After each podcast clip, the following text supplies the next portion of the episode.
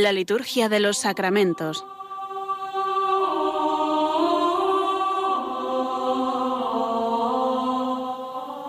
Con el Padre Juan Manuel Sierra.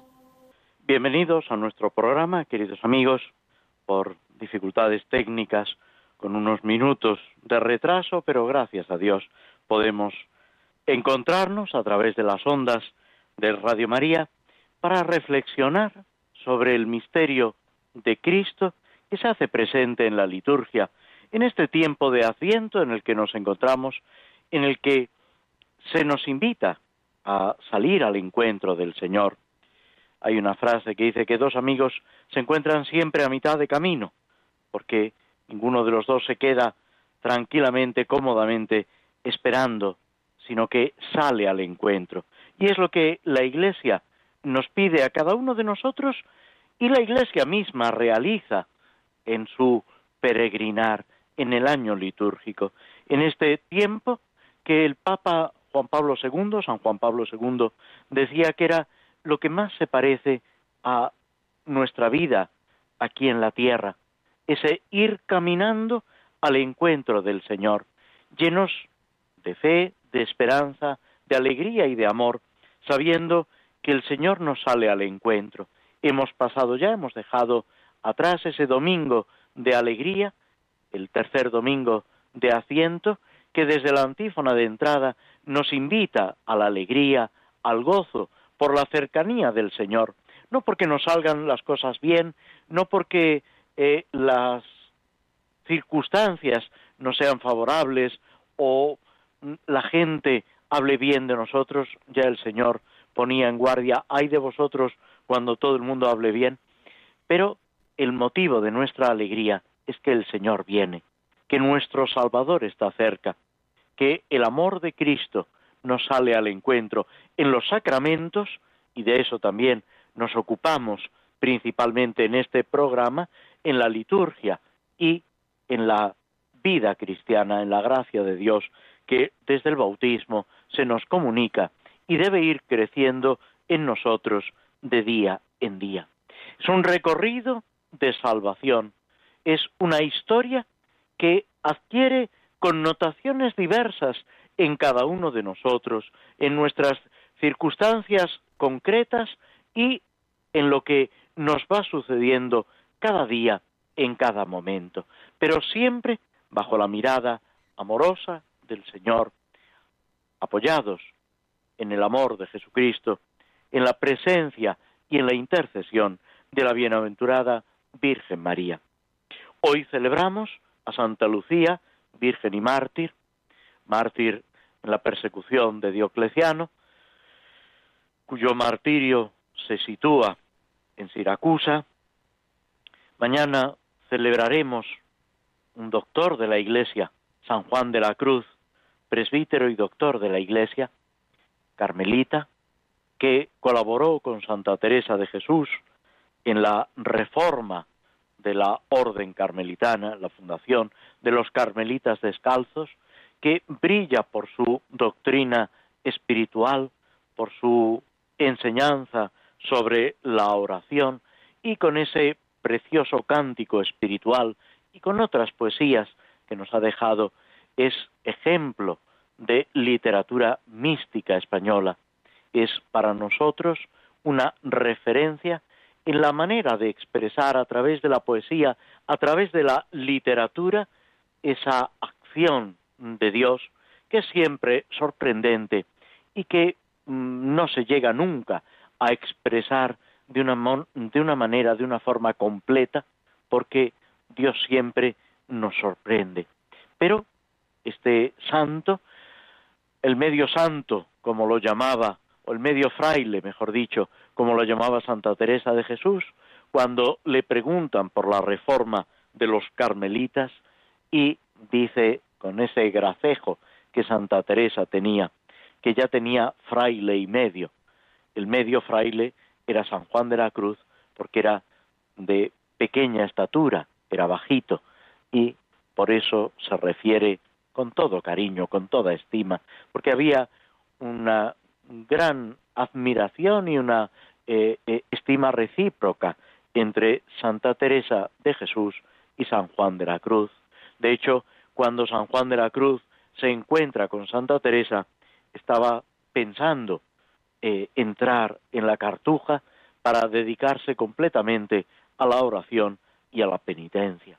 Y es Santa Teresa quien le convence de que se espere para acometer esa reforma de la Orden del Carmen, que Santa Teresa le dice que dará mucha gloria a Dios y a la Santísima Virgen. La oración colecta de este día dice, oh Dios, que hiciste a San Juan de la Cruz, presbítero, insigne por su perfecta abnegación y amor a la cruz. Concédenos imitarle siempre para llegar a la contemplación eterna de tu gloria.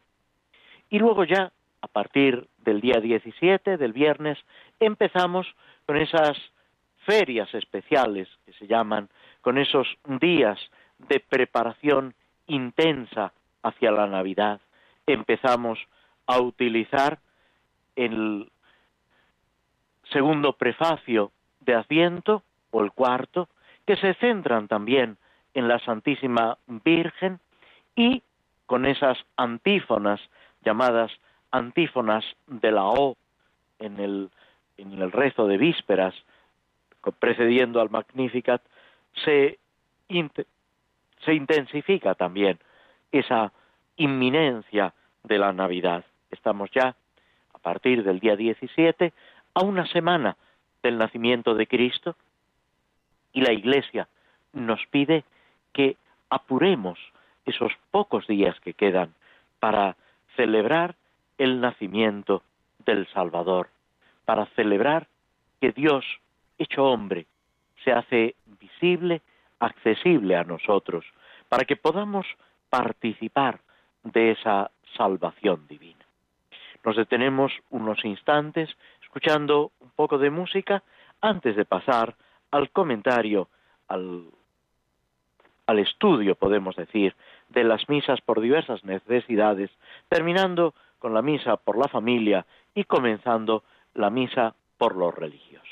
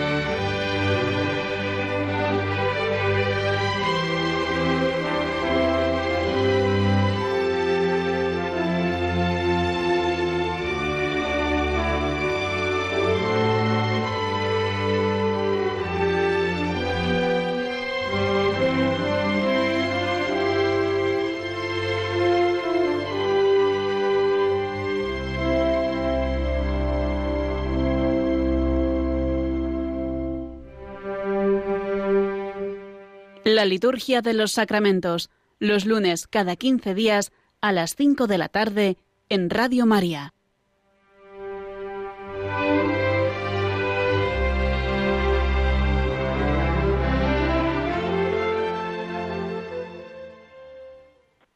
Nos habíamos detenido en la oración después de la comunión de la misa por la familia, que es mm, el formulario de misa número 12 de las misas por diversas misas y oraciones por diversas necesidades, en concreto por la Santa Iglesia. Es el primer apartado. Estos apartados, como veremos un poco más adelante con mayor detenimiento, mm, respecto al misal anterior, ha cambiado la organización. Se puede decir que son eh, prácticamente las mismas misas, hay alguna pequeña variación en las oraciones, pero sí que ha cambiado el orden, la disposición y los grupos tal como se organizan dentro de este apartado del misal romano. Esto no afecta sustancialmente al contenido, como podéis fácilmente imaginar, pero sí que es curiosa la nueva organización, incluyendo entre estas misas por la Iglesia algunas como eh, el fomento de la concordia o la reconciliación, que antes estaban en otro apartado posterior, ocupándose precisamente pues de eh, situaciones espirituales. Volviendo a la misa por la familia, que estamos a punto de terminar, esta oración, última oración del formulario de la misa, pide, lógicamente, haciendo referencia a la Eucaristía que se está celebrando y a la comunión que se acaba de recibir. Dice, Padre misericordioso, concede a cuantos has renovado con estos divinos sacramentos imitar fielmente los ejemplos de la Sagrada Familia, de tu unigénito, para que después de las tristezas de esta vida podamos gozar de su eterna compañía en el cielo la referencia a los divinos sacramentos, claramente eh, hace mención de la Eucaristía, del cuerpo y la sangre de Cristo, del que se ha participado por la comunión, de eh, la misa, que todavía no ha terminado, todavía falta esta oración y la bendición final y luego la despedida de la asamblea, y hay una mirada que ya aparecía en la oración colecta, a la Sagrada Familia. La Sagrada Familia que tiene también, después del Vaticano II, una fiesta, una celebración propia el domingo después de Navidad, o en su defecto, si Navidad cae en domingo, el 30 de diciembre, para que no se pierda esta referencia a la Sagrada Familia, que concreta, de alguna manera, ese misterio de la encarnación. Dios podía haberse hecho hombre de pronto, aparecer pues en mitad de Jerusalén o en Galilea, y sin embargo ha querido, por ese plan de Dios, esa historia de la salvación, encarnarse en el seno de la Santísima Virgen, nacer aunque su nacimiento es excepcional, es un nacimiento virginal, y ir recorriendo esas etapas de la infancia, la niñez, la adolescencia, hasta llegar a la madurez, hasta llegar a la vida pública alrededor de los 30 años, que es cuando comienza su ministerio de eh, anuncio de evangelización que va a culminar con el misterio pascual, la pasión, muerte y resurrección, y que después termina con la ascensión a los cielos, que es cuando podemos decir culmina ese recorrido de la segunda persona de la Santísima Trinidad, el Verbo de Dios que se hace hombre, que llega hasta nosotros para arrastrarnos a ese misterio profundo de Dios, a esa divinidad. Es lo que San Juan dice al final del prólogo de su Evangelio, que se lee precisamente en los días de Navidad, que conociendo a Dios, eh, Dios, eh, a Dios Padre, Dios, eh, nadie lo ha visto nunca. El Hijo unigénito que está en el seno del Padre es quien nos lo ha dado a conocer. Y, dicho de otra manera, se repetirá a lo largo de las oraciones del tiempo de Navidad para que conociendo a Dios visiblemente, Él nos lleve al amor de lo invisible. Bien, esta sagrada familia del unigénito, de Jesucristo, es el ejemplo que debemos imitar en nuestras familias para alcanzar esa meta del cielo. Se habla de las tristezas de esta vida, con ese lenguaje, por supuesto que aquí en la tierra pues está mezclado el trigo y la cizaña, las alegrías y las tristezas, aunque el cristiano está siempre llamado a vivir en la alegría, porque como decía Santa Teresa, a la que nos hacíamos, a la que hacíamos referencia, al que nos referíamos unos minutos antes, un santo triste es un triste santo. Estamos llamados a vivir en esa alegría, en esa paz, en esa presencia del Señor por encima de todo. Y así alcanzar esa eterna compañía en el cielo de la Sagrada Familia, de Cristo, de la Virgen, de San José y de todos los santos.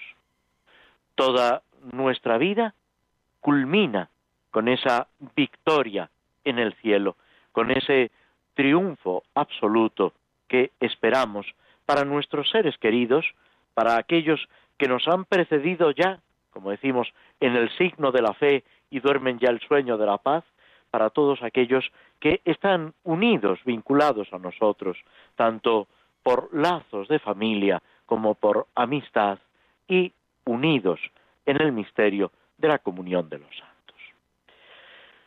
Justo después, el misal nos ofrece las misas por los religiosos.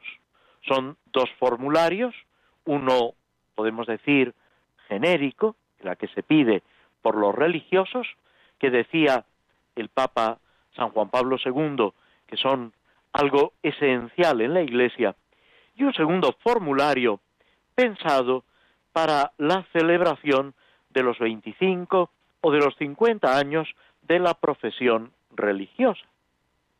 Es algo parecido a lo que hemos encontrado en las misas por los matrimonios, que eh, se tiene especialmente en cuenta estas celebraciones de los 25, de los 50 años u otras celebraciones de aniversario del matrimonio.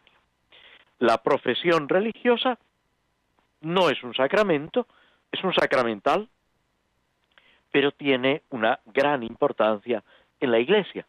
Y podemos decir que desde eh, los primeros años en la Iglesia han existido hombres y mujeres que se han consagrado plenamente a Dios en la Iglesia al servicio de Cristo, de Dios Padre y de la Iglesia, y que están eh, continuando eh, lo que Cristo pide a los apóstoles y lo que él mismo vive como total consagración al Padre y a la obra de la salvación. Por eso nos referíamos a esas palabras de San Juan Pablo II en Vita Consacrata, una exhortación apostólica sobre la vida consagrada, sobre la vida religiosa, donde el Papa afirma categóricamente que la vida religiosa es algo esencial, es algo fundamental en la Iglesia. Luego, lógicamente, cada uno debe seguir su propia vocación, la llamada de Dios a un estado de vida, a un llamamiento y a un seguimiento especial, singular. Dios llama a cada uno de una forma distinta, pero los religiosos son un signo y son al mismo tiempo personas que unidas especialmente vinculadas a Jesucristo trabajan por la edificación de la Iglesia. y deben ser también objeto de especial atención para los obispos, para las comunidades cristianas, cuidando que no falten en la Iglesia personas consagradas totalmente al servicio de Dios y al anuncio del Evangelio. Es curioso también, si hacemos un rápido recorrido por la historia de la vida religiosa, cómo Dios ha ido suscitando en su iglesia distintos carismas, solemos llamarlo, distintas opciones, formas de vida, desde la vida eremítica, con sus distintas mm, formas de eh, ascetismo, de consagración, las vírgenes consagradas, la agrupación en comunidades monásticas, de predicación con las órdenes mendicantes, mm, asistenciales en todo lo que es la educación, el cuidado de los enfermos, el, eh, la atención a las personas que están solas, etcétera. Dios va suscitando en su iglesia y lo sigue haciendo hoy en día hombres y mujeres que en esa consagración a Él respondan a lo que la iglesia y el mundo necesita en cada momento. La vida religiosa es una llamada específica a la santidad. Es verdad que todo cristiano está llamado a la santidad, pero en la vida religiosa adquiere una connotación especial, sobre todo en lo que se han llamado los tres votos de eh, pobreza, castidad y obediencia, unidos a Cristo en ese seguimiento radical. De ahí que la Iglesia también pida de forma especial con un formulario de misa por los religiosos.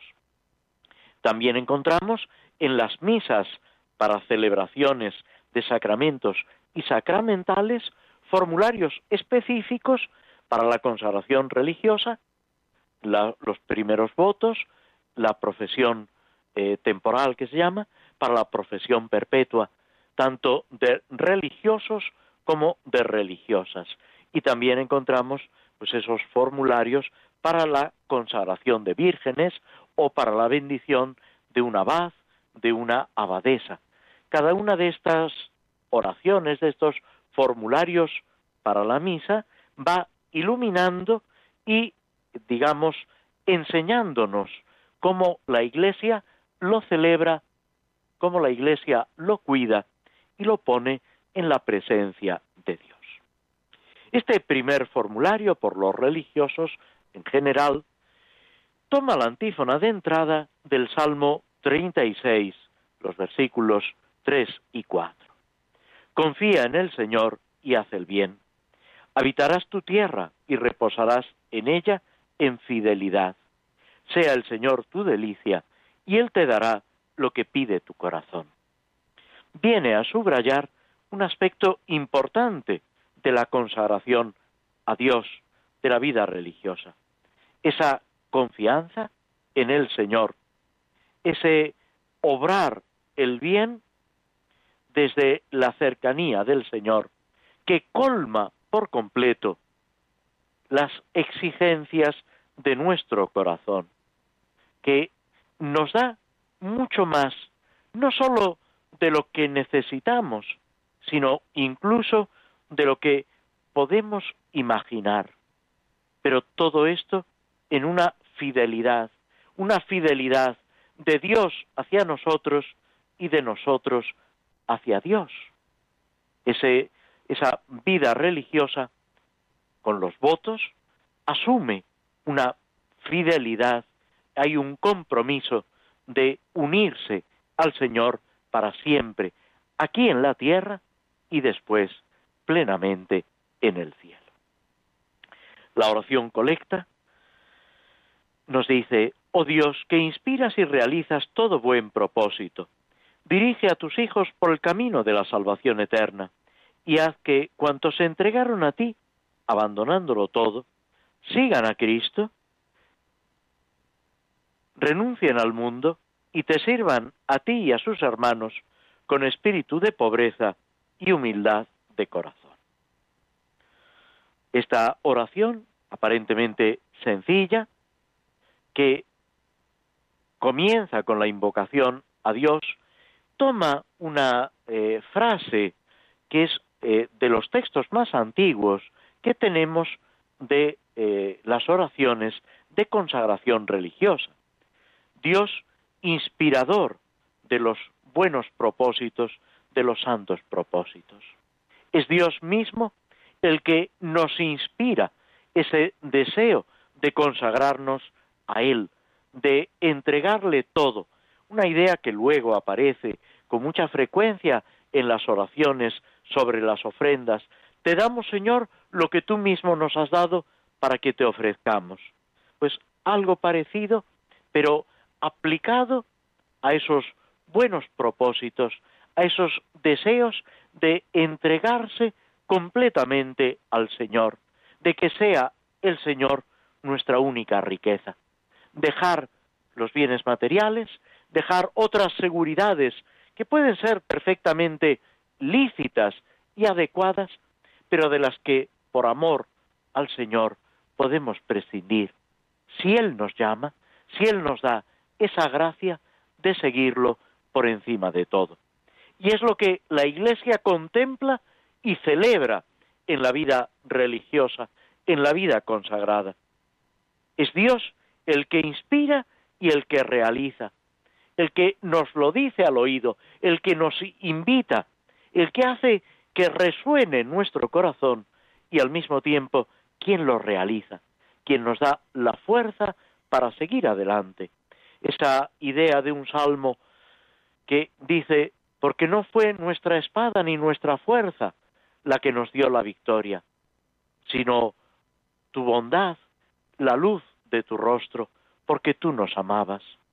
Es ese amor de Dios que resalta en la vida religiosa y en el seguimiento radical de Cristo. Y le pedimos que sea Él quien dirija a sus hijos, a los religiosos, a las religiosas, a las personas consagradas con las distintas formas de consagración en la Iglesia, en el camino de la salvación eterna, en ese camino del seguimiento de Cristo, en esa senda estrecha de la que nos habla también el Señor en el Evangelio.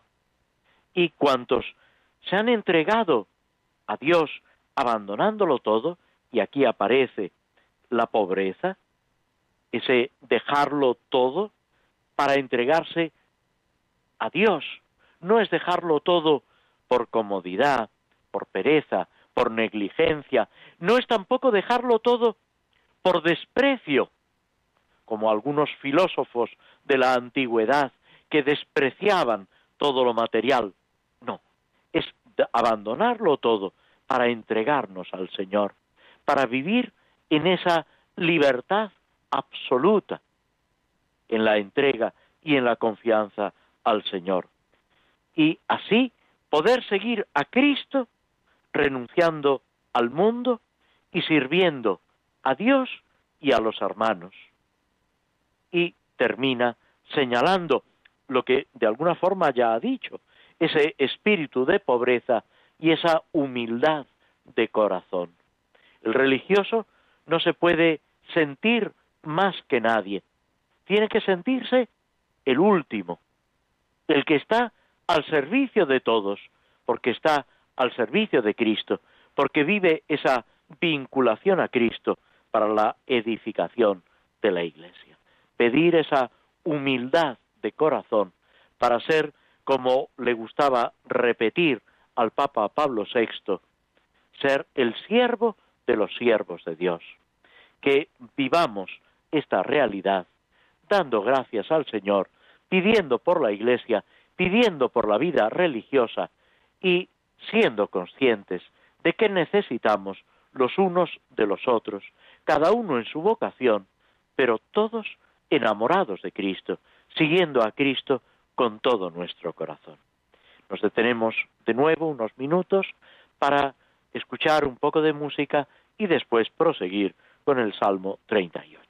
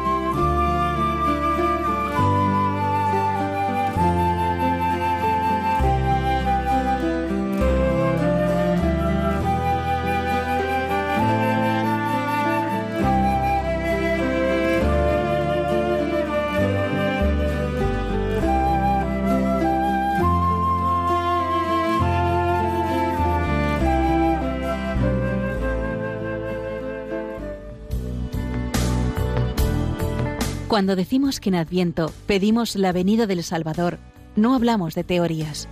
Realmente nuestro mundo está herido por el egoísmo, la autosuficiencia, la indiferencia, la desesperanza, las adicciones. Por ello, Jesucristo quiere nacer de nuevo en nuestro corazón para sanarlo y hacerlo capaz de esperar y amar. Radio María quisiera ser instrumento de la Virgen para invitar a todos los hombres a prepararse al nacimiento de su Hijo, el único Redentor de todos. Para ello, necesitamos la ayuda posible de cada uno, en forma de oración, sacrificios, voluntariado y donativos. Colabora Puedes hacerlo sin moverte de casa, con una simple llamada al 91 822 8010 o a través de nuestra página web www.radiomaria.es, donde verás los números de cuenta a donde podrás realizar una transferencia bancaria o a través de pasarela de pago con tarjeta. Además, tenemos disponible el método de pago Bizum. Y si quieres que tu donativo desgrabe, no olvides indicar tus datos personales, incluido tu NIF. Radio María, la fuerza de la esperanza.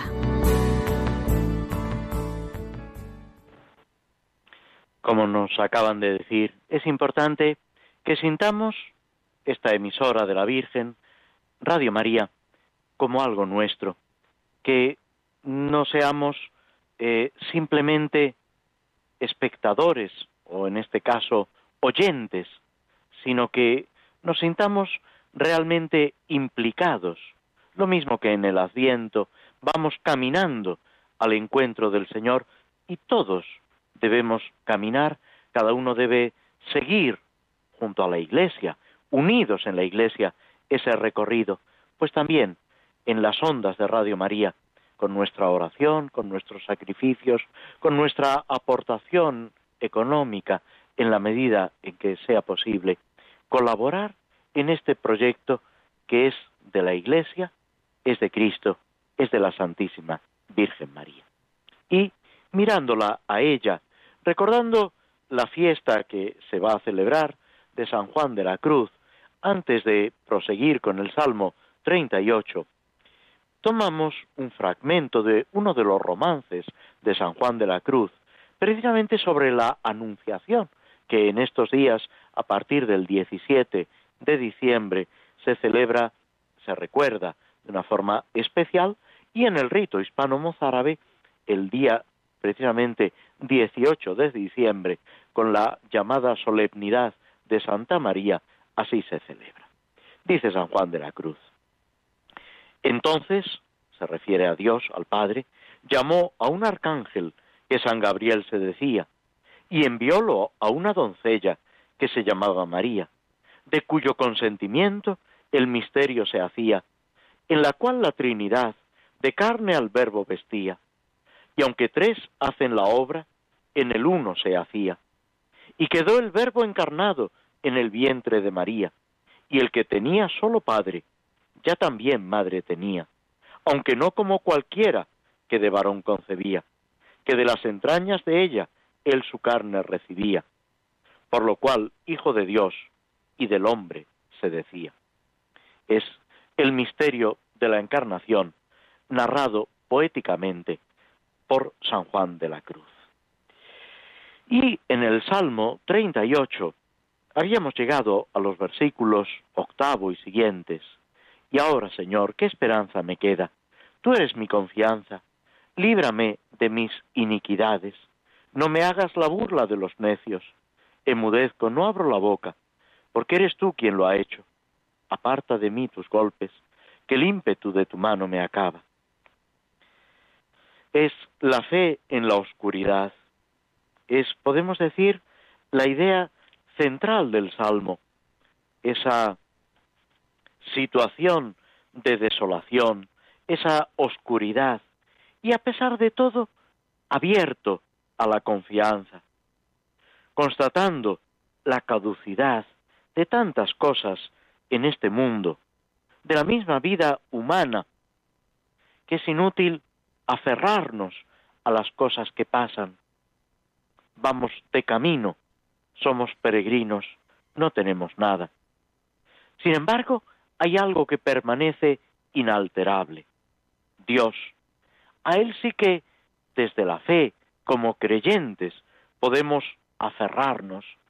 En Él podemos confiar. Él es, como se dice a veces en algunas estampas o en algunos póster, el amigo que nunca falla. Es el acto de fe. Es ese Señor mío, Dios mío. En medio de las dificultades, de los problemas existenciales, el brazo de Dios siempre está ahí para acogernos, para darnos una respuesta eficaz, para presentarnos ese plan maravilloso de salvación, esa luz que con la venida de Cristo, con la encarnación y más aún podemos decir con la resurrección, transforma por completo nuestra existencia. Reconocemos el pecado, por eso decimos, líbrame de mis iniquidades. Es ese enmudecer viendo la obra de Dios. El pecado tiene una gran trascendencia, tiene una repercusión como no somos capaces de imaginar. Por eso ha sido necesario, y acudimos una vez más al misterio de la encarnación, que Dios se haga hombre, la venida de Cristo y la muerte en la cruz, para destruir el pecado. La misma muerte es una consecuencia del pecado. Lo dirá San Pablo en la carta a los romanos. Como por un solo hombre entró el pecado en el mundo, y por el pecado la muerte, así la muerte alcanzó a todos los hombres. Pero desde esta perspectiva de la trascendencia del pecado, la oración adquiere un valor especial. No pedimos a Dios larga vida, años sin término, sino que nos libre de las iniquidades, que dé esa solución a la maldad, a la enfermedad o a la muerte misma. Todo ello como consecuencia del pecado. Y de ahí esa súplica final, escucha Señor mi oración antes de que pase y no exista es la intensidad de la súplica, esos gritos, esas lágrimas, para llegar a identificarnos con Cristo que en la cruz suplica por nuestra salvación. Es lo que nos recuerda la carta a los hebreos. Él, habiendo ofrecido en su vida mortal, con clamor y lágrimas, oraciones y súplicas, fue escuchado a causa de su piedad. Es esa confianza en la eficacia de la oración, porque soy huésped tuyo. Es esa vinculación a Dios. Y por último, esa petición, dame respiro antes de que pase y ya no exista. Es alcanzar, a través de la confianza en Dios, esa pervivencia para siempre que es precisamente la resurrección y la vida eterna en Dios. Esto es lo que pedimos en este Salmo 38 y lo que debe acompañar toda nuestra vida.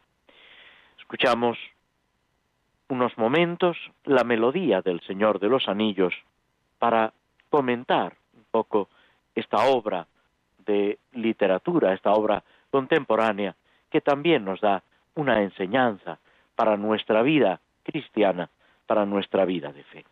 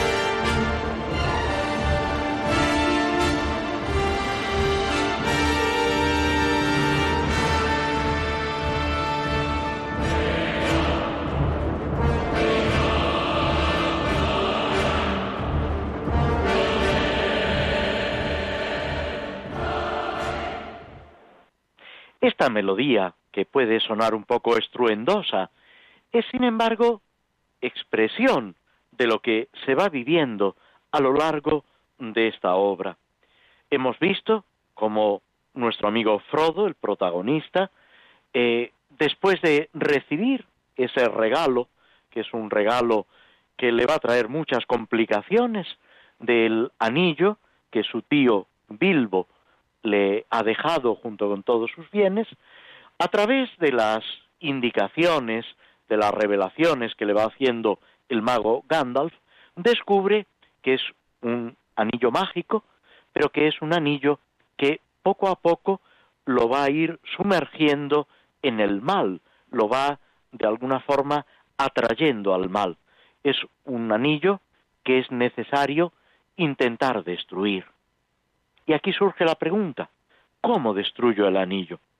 Y recibe las instrucciones de dirigirse a una zona llamada Rivendell, donde los elfos tienen su casa, para allí decidir qué pasos se deben ir tomando.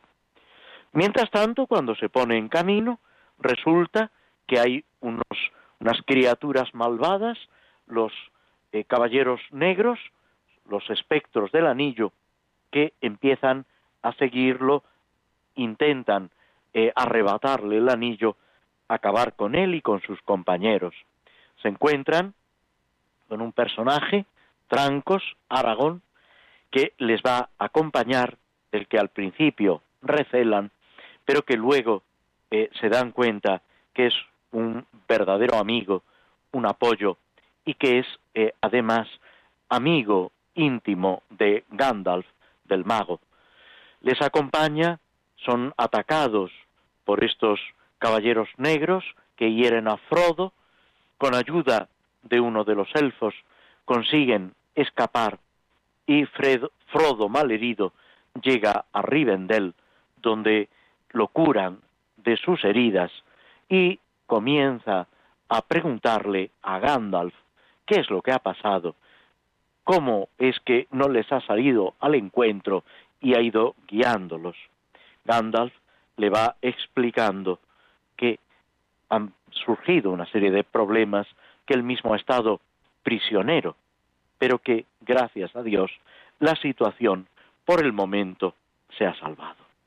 Frodo piensa que los caballeros negros han sido aniquilados cuando han intentado cruzar el río que rodea Rivendell, el reino de los elfos, pero Gandalf le explica que no, que los espectros del anillo no pueden ser destruidos, que han perdido su apariencia, pero que siguen eh, intentando destruir a Frodo y todo lo que se opone a ese, eh, digamos, eh, poder malvado de Sauron, el señor del anillo, que intenta recuperar, apoderarse del anillo y someter, esclavizar toda la Tierra Media es una imagen, podemos decir, de, del pecado, del mal que intenta apoderarse de nosotros. Después, Frodo sigue descansando, necesita recuperar fuerzas. Después se levanta y se encuentra con Sam, su amigo, su compañero, que eh, salta de alegría al verlo aparentemente recuperado. Le habla de esa casa donde se encuentran, una casa rara, dice Sam, llena de elfos, algunos como reyes terribles y otros alegres como niños. Es algo que ellos desconocían o apenas conocían, a lo que se acercan. Estos elfos que en la narración de Tolkien son personajes que aparecen en las mitologías orientales, eh, nórdicas, perdón, y que eh, Tolkien utiliza en su narración como una especie de eh, intermediarios que ayudan a los hombres, haciendo una comparación un poco simplista, porque no es exactamente eso, pero lo podríamos comparar a una especie de ángeles que cuidan, que colaboran. Veremos que la, eh, eh, digamos, identificación no nos sirve, los elfos pueden morir, los ángeles no pueden morir, aunque después de la muerte tienen una eh, vida eterna, una permanencia. Sí que es verdad esta colaboración en el bien que va a recorrer toda la narración de Tolkien. También se encuentra con los otros dos hobbits, Pippin y eh, Merry, que se alegran del el encuentro y se preparan para una gran fiesta que se está disponiendo en honor de Frodo como recepción y al mismo tiempo porque ha sido capaz de resistir a estos espectros del anillo. Nosotros nos detenemos aquí, dejando a Frodo a punto de participar en ese banquete del que nos ocuparemos en el próximo programa.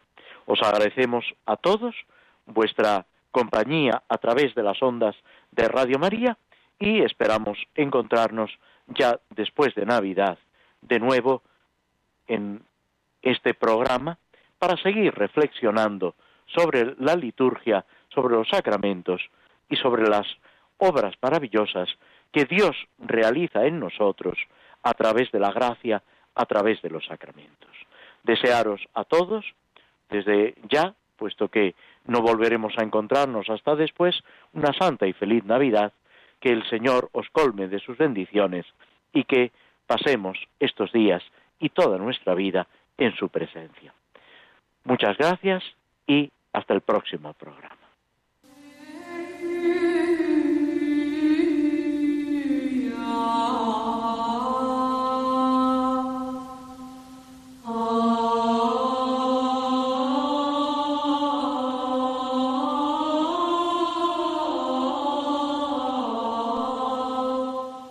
Así concluye en Radio María la liturgia de los sacramentos, un espacio dirigido por el Padre Juan Manuel Sierra.